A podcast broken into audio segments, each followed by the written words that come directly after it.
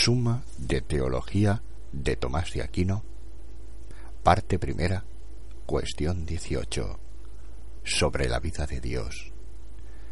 Puesto que entender lo hacen los vivientes, después de haber tratado lo referente a la ciencia y entendimiento de Dios, hay que analizar ahora lo concerniente a su vida. Esta cuestión plantea y exige respuesta a cuatro problemas. 1. Vivir. ¿Quién lo hace? 2. ¿Qué es la vida? 3. ¿Dios vive o no vive? 4. ¿En Dios todo es o no es vida? Artículo primero. ¿Viven o no viven todas las cosas naturales? Objeciones por las que parece que todas las cosas naturales viven. 1. Dice el filósofo en el libro octavo de la física, el movimiento es como una determinada vida en la naturaleza de todo lo existente, pero todas las cosas naturales participan del movimiento, luego todas las cosas naturales participan de la vida. 2. Más aún, se dice que las plantas viven en cuanto que en sí mismas tienen el principio de movimiento, de su desarrollo y su declive, pero el movimiento local es por naturaleza anterior y más perfecto que el movimiento de desarrollo y declive, tal como se prueba en el octavo libro de la física. Así pues, como quiera que todos los cuerpos naturales tienen algún principio de movimiento local, parece que todos los cuerpos naturales viven. 3. Todavía más.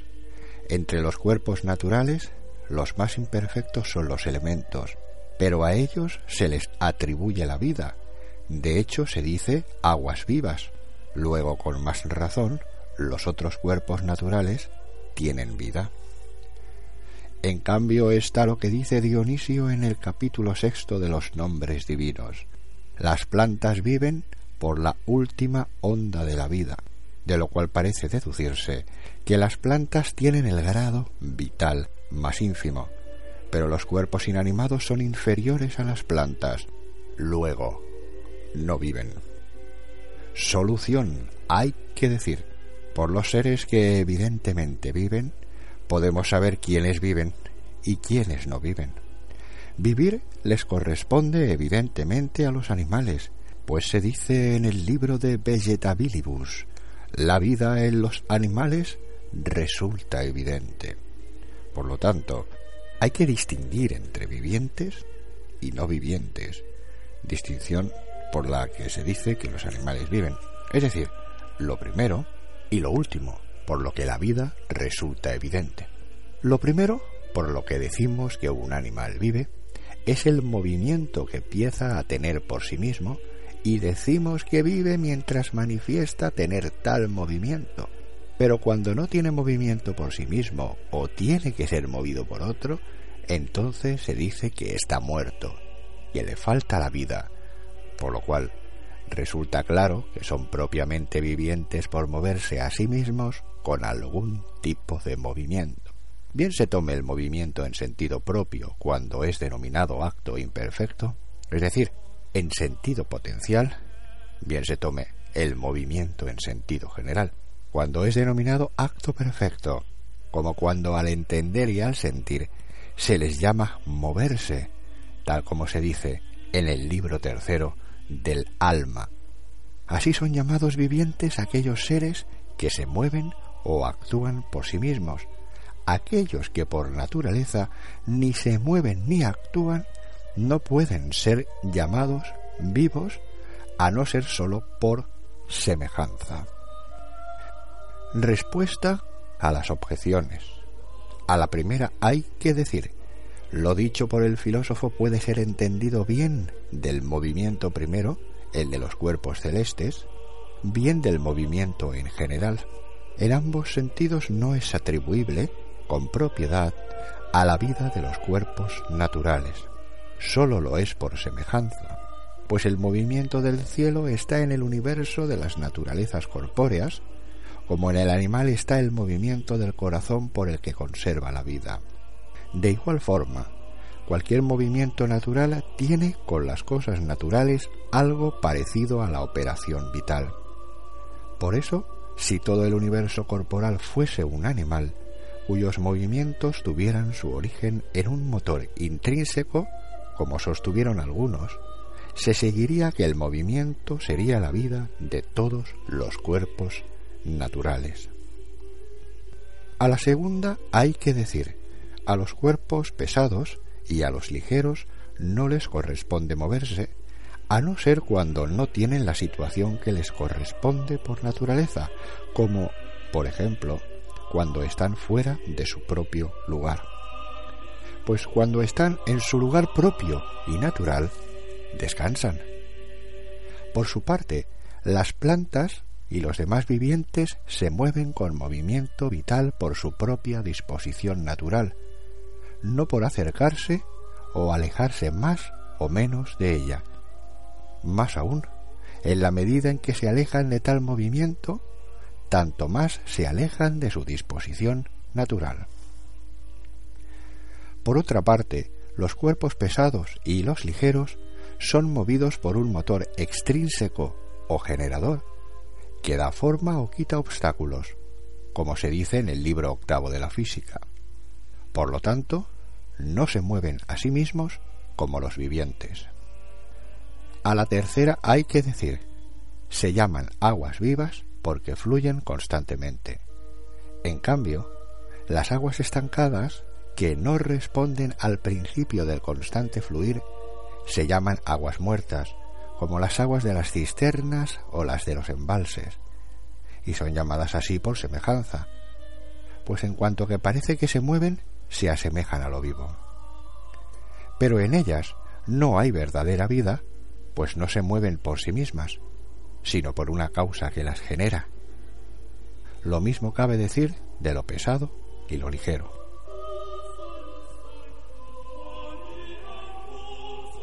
Artículo 2. ¿La vida es o no es una operación determinada? Objeciones por las que parece que la vida es una operación determinada. 1. Nada se divide más que en partes de su género. Pero el vivir se divide en operaciones, como consta por el filósofo en el libro segundo del alma, el cual pone cuatro. Comer, sentir, moverse y conocer. Luego la vida es una operación determinada. 2. Más aún. Se dice que la vida activa es distinta de la contemplativa. Pero los contemplativos no se distinguen de los activos más que por ciertas operaciones.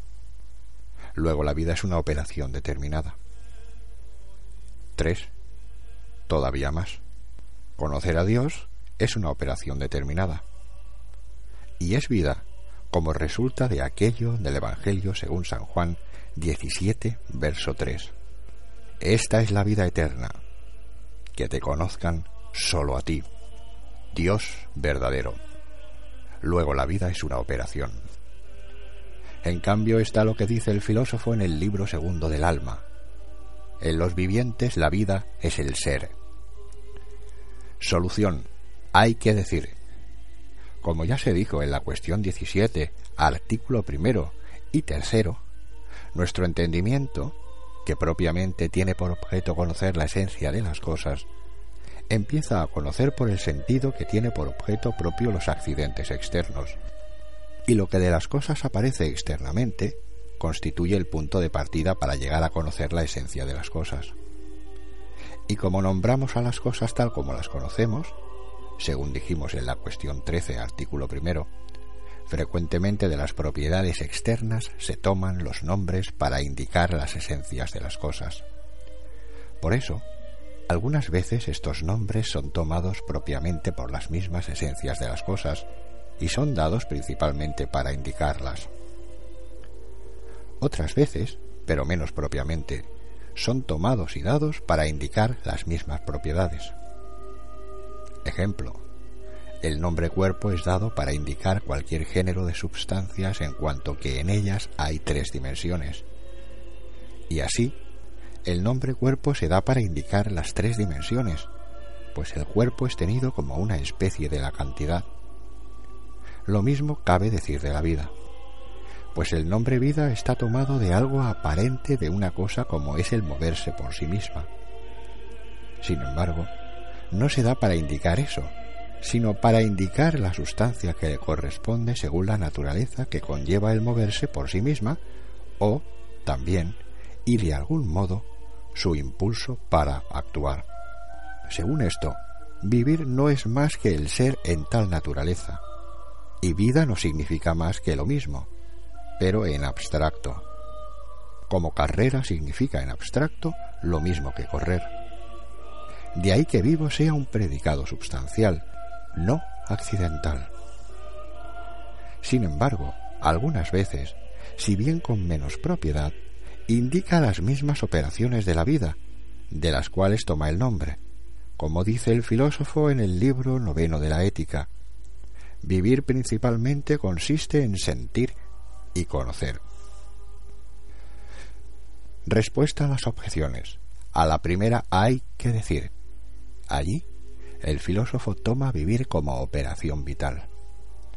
Pero hay que decir, mejor, que sentir, conocer y similares algunas veces son tomados por operaciones vitales, otras por el mismo ser del que actúa. Pues en el libro noveno de la ética se dice que ser es sentir o conocer, o sea, poseer naturaleza para sentir o para conocer. En este sentido, el filósofo distingue el vivir entre aquellas cuatro operaciones, pues en este mundo cuatro son los géneros de vivientes. Algunos sólo están capacitados para comer y sus derivados, como desarrollarse y reproducirse. Algunos, además, llegan a sentir, como sucede en los animales inmóviles, por ejemplo los astros. Otros, además, pueden moverse localmente como animales perfectos. Es el caso de los cuadrúpedos, las aves y similares. Y otros, además, están capacitados para conocer, como los hombres. A la segunda hay que decir, se llaman operaciones vitales aquellas cuyos principios están en quienes actúan, de tal manera que ellos mismos impulsan tales operaciones. Sucede a veces que, para algunas operaciones, en los hombres no sólo están los principios naturales, como sólo las potencias, sino también algunas añadidas, como son los hábitos, que tienden, como por naturaleza, a cierto tipo de operaciones, haciendo que sean satisfactorias. Por eso se dice, por cierta semejanza, que aquella operación que al hombre le resulta satisfactoria, a la que tiene en la que se ocupa o a la que se dedica es vida humana. Por eso, algunos la llaman vida licenciosa, algunos vida honesta. Por eso se distingue la vida activa de la contemplativa. Y por este modo de conocer a Dios se llama vida eterna. A la tercera hay que decir, en lo dicho está incluida la respuesta.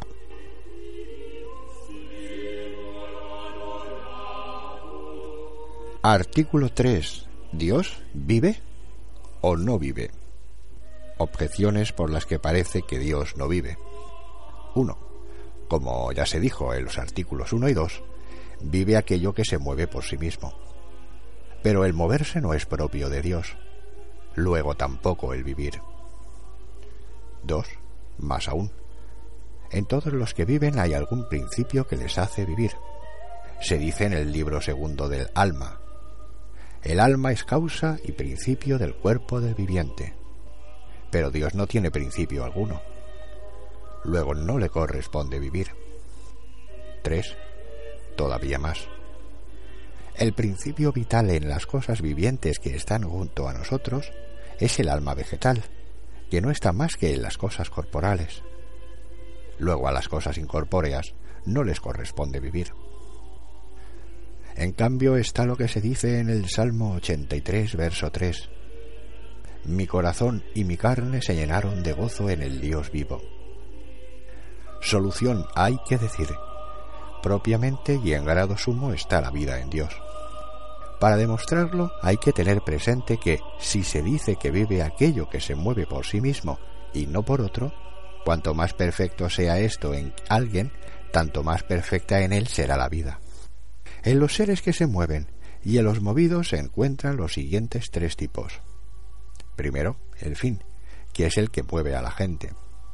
El agente principal que actúa por su propia forma, aunque a veces lo hace por medio de un instrumento que no tiene fuerza operativa, sino que se la da el agente, ya que al instrumento no le corresponde más que ejecutar la acción. Hay algunos que se mueven a sí mismos, pero no relacionados con la forma y el fin, con natural en ellos, sino sólo relacionados con la ejecución de un movimiento. Pero la forma por la que actúan y el fin por el que actúan están determinados por la naturaleza. Así son las plantas que, por la forma impresa en su naturaleza, se mueven a sí mismas orientada al desarrollo y declive. 3.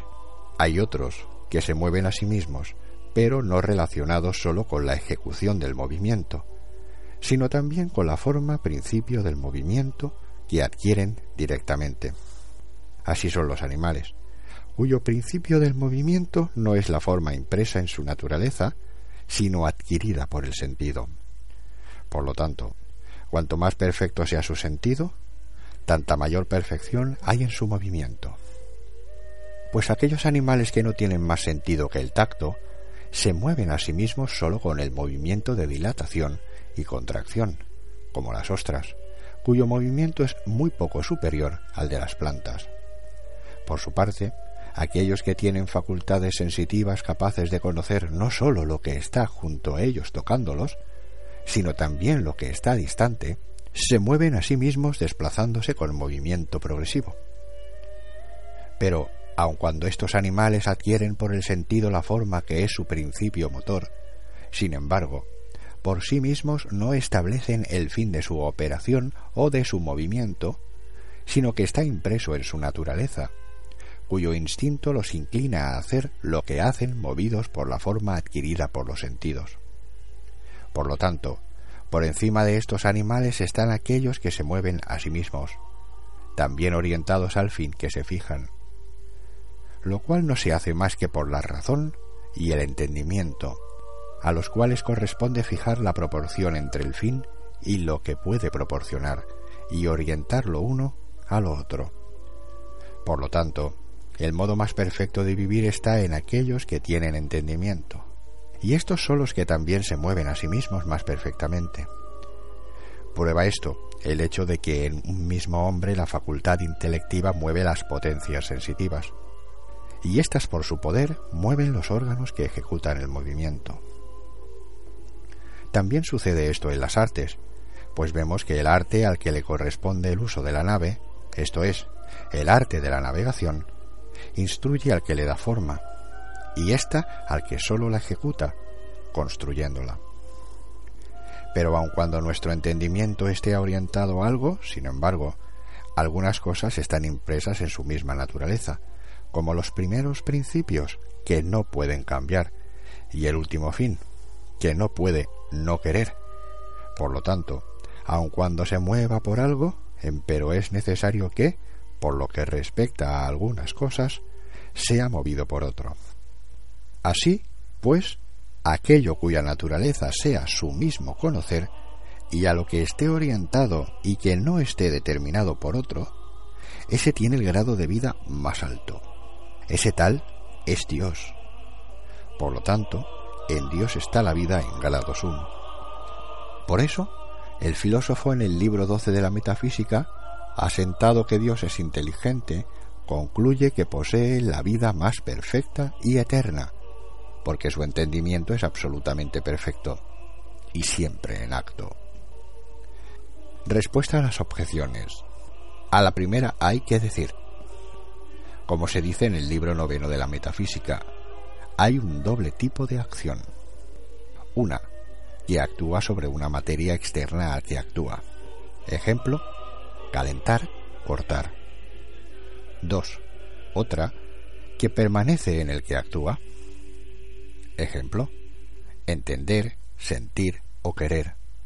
La diferencia está en que la primera no perfecciona a la gente, sino a quien recibe la acción, mientras que la segunda sí perfecciona al agente mismo. Así, porque el movimiento es un acto del que mueve, el segundo tipo de acción, por ser un acto del que actúa, es llamado movimiento. Ahí reside la semejanza por la que, así como el movimiento es un acto del que mueve, así también la acción es un acto del que actúa. Y aun cuando el movimiento sea un acto imperfecto, por estar en potencia, la acción es un acto perfecto por estar en acto. Esto lo explica el libro tercero del alma. Así pues, en la medida en que conocer es un movimiento, se dice que lo que se conoce se mueve. En este sentido sostuvo Platón que Dios se mueve a sí mismo. No en el otro sentido, en el que el movimiento es un acto imperfecto. A la segunda hay que decir, así como Dios es su mismo ser y su mismo conocer, así también es su propio vivir. Por eso, su modo de vivir no tiene principio vital. A la tercera hay que decir, en los seres inferiores la vida está impresa en una naturaleza corruptible que necesita la generación para conservar la especie y el alimento para conservar al individuo. Por eso, en los seres inferiores no se encuentra la vida sin el alma vegetal. Esto no se da en lo incorruptible.